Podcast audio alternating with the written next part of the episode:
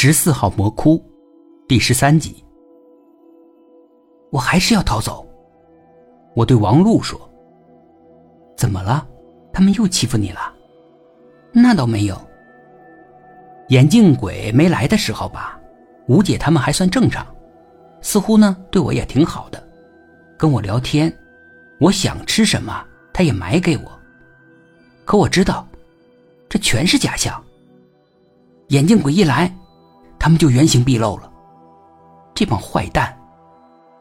我我主要是怕那个眼镜鬼，因此我思来想去的，我还是得逃走，逃出他们的魔窟，也才能彻底的摆脱那个眼镜鬼。王璐有一阵子没说话，可我得说服王璐，这次你一定得帮我。王璐还是没有接我的枪。知道为什么吗？为什么？因为啊，我现在一分钱都没有了，我的钱都被我散在火车站的售票大厅了。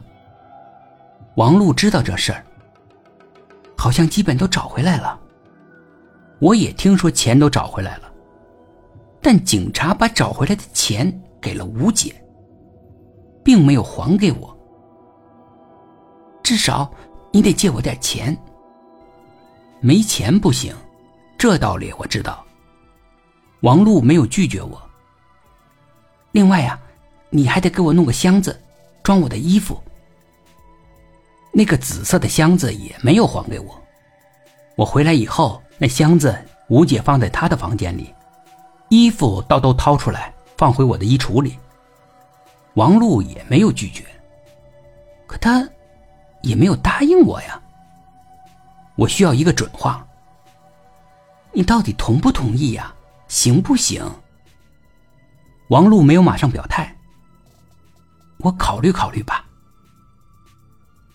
我倒也理解，他帮我就意味着他会得罪吴姐，而吴姐是他的老板，他是需要慎重。好吧，你考虑考虑再回答我。可过了好几天，他还是没有回答我。我按捺不住了，我催他，他却让我别着急，让他再想想。可是我怎么能不急呢？那个鬼说不定什么时候又来了，我得赶紧逃啊！我就催他，每天都催他。只要是我俩单独在一起的时候，我就催他。还好，他并没有讨厌我，只是劝我别心急。再等等。吴姐有事儿要去外地几天，她让王璐陪我，陪我上班，陪我睡觉。我喜欢王璐，她本可以睡在吴姐房间里，我却让她跟我睡一个床。我仍然每天都催她。一谈到这个话题，她还是敷衍我，让我再等等。她说她正在做计划，一旦做好计划，她就会告诉我。我有点悲观，不知道他的计划是怎么那么麻烦呢？不就是帮我逃走吗？只要能离开这座城市，我就谢天谢地了。他说：“我想的简单了。离开这个城市之后，你怎么办呢？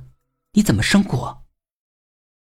离开这个城市，就远离了那个眼镜鬼啊，就一切如意了。我想怎么生活就怎么生活。”他翻了我一个白眼儿。说的好听，难道你不需要吃饭吗？吃饭还不容易，我可以给人家打工养活自己呀。打工，万一找不到工作呢？如果找不到工作，我还可以做蛋糕啊。